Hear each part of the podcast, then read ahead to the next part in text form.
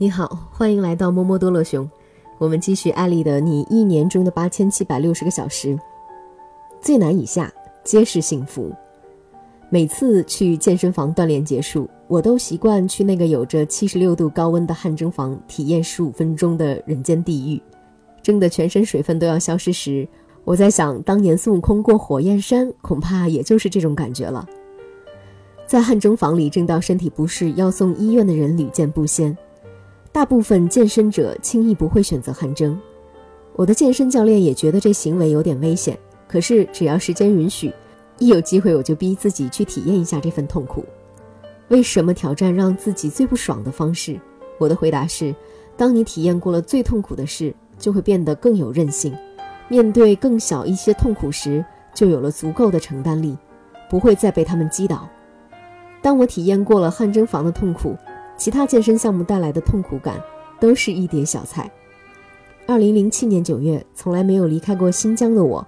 独自登上了开往北京的列车，当时几乎所有的小伙伴刚上大学时都是由父母送去，我爸妈也是这个想法。不过我从小就是打死也要独立的性格，经过了无数次几乎绝望般的拒绝，他们放弃了送我去学校的主意。我的想法很简单，就是希望自己独立完成这趟乌鲁木齐到北京的漫长之旅。不过由于拖延症又犯了，我买票时已经相当晚了。凌晨六点去火车站买票，窗口一打开，经过三四个人，售票员就说没有卧铺票了。后来我才知道，没有相当的关系，想买到卧铺票简直就是白日梦。我打算坐硬座，心想没有卧铺也死不了。火车正常到达需要四十六个小时，因为走得比较晚，我坐的是一趟临时客车，它和正常的火车在外形上没有任何区别，行驶速度也不慢。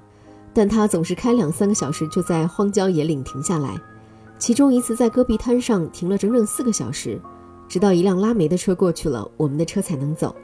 车上没有亲人，也没有朋友，我就一个人乖乖地蹲在那里看书。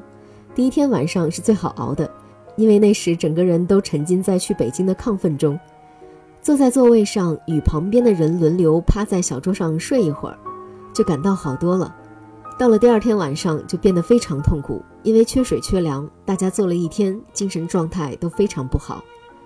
我以为顶多五十个小时就到北京了，然而五十多个小时之后，终点站还遥遥无期。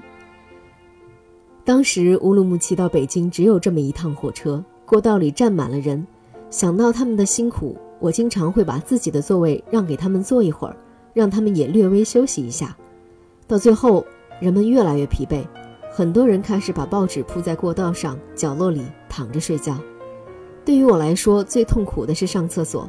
第一次坐这么长时间的火车，我完全没有预料到上厕所的困难。刚上火车时，我本能地认为要多喝水才能保持自己的新陈代谢。这个决定在不到八小时之后就被发现是我人生中最错误的决定之一。感觉到想要上厕所的时候，我从座位上站起来。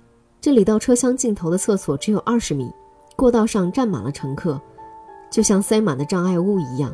我一次次对人说：“对不起，请让一下。”然后再给脚找一丁点落脚之地，忍着难受，以比蜗牛还慢的速度，终于走到了厕所前。前面排了五六个人，我只能继续忍受，忍受。十多分钟过去了，厕所门一动不动，最前面的人推门不开，敲门也没有任何回应。拍门还是没有任何回应，有人叫来了乘务员，乘务员用钥匙打开厕所门，发现有人睡在里面，原来是没有买到坐票的人为了睡一会儿，跑到厕所里把门从里面关上，窝在又脏又臭的地方睡上个半小时，真难为了睡在厕所里的人，也难为了我们排队等着上厕所的人。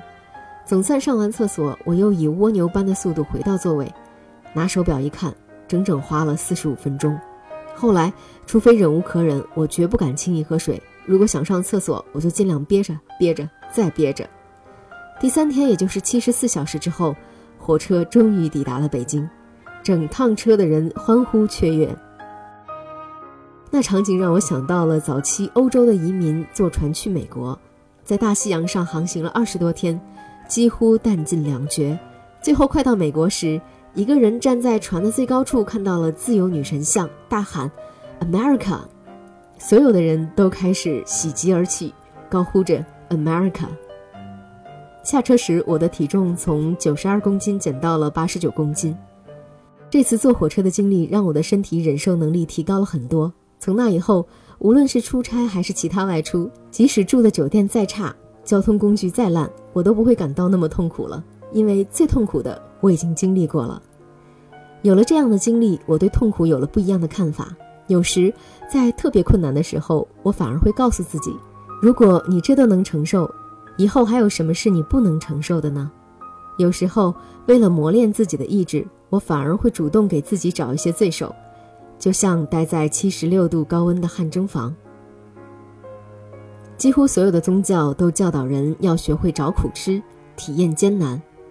基督教、佛教、伊斯兰教都有一定的斋戒行为，让人在物欲横流时不要迷失自我。穆斯林的斋月在回历每年九月，在这三十天里，从太阳升起到太阳落下这段时间，封斋的人都不能饮食和进水，直到日落黄昏，人们才能进餐吃东西。我想，斋月就是为了让大家体验到曾经生活的不易，经历了一天不饮不食后，当我们再吃上一口饭、喝上一口水的时候，对于世界，对于生活。我们就会有更多的感恩和珍惜。二零一四年冬天，我去外地录制一档电视节目，深夜到达节目组指定的酒店，住进房间，发现空调坏了，无法供暖。这是酒店的最后一个空房间，附近也没有别的酒店可以换，我就在冷到冰点的房间里抱着被子睡了半宿。第二天高烧，照常早起录制节目，好在观众没有看到我的疲惫。硬撑着录完节目后，我去医院打了吊针。后来有个朋友问我：“这是节目组的安排不到位，你为什么一点也不生气？”我的回答是：“我经历过更糟的，这算什么呢？”在人生的每一个难点，笑一笑，说一声：“这算什么呢？”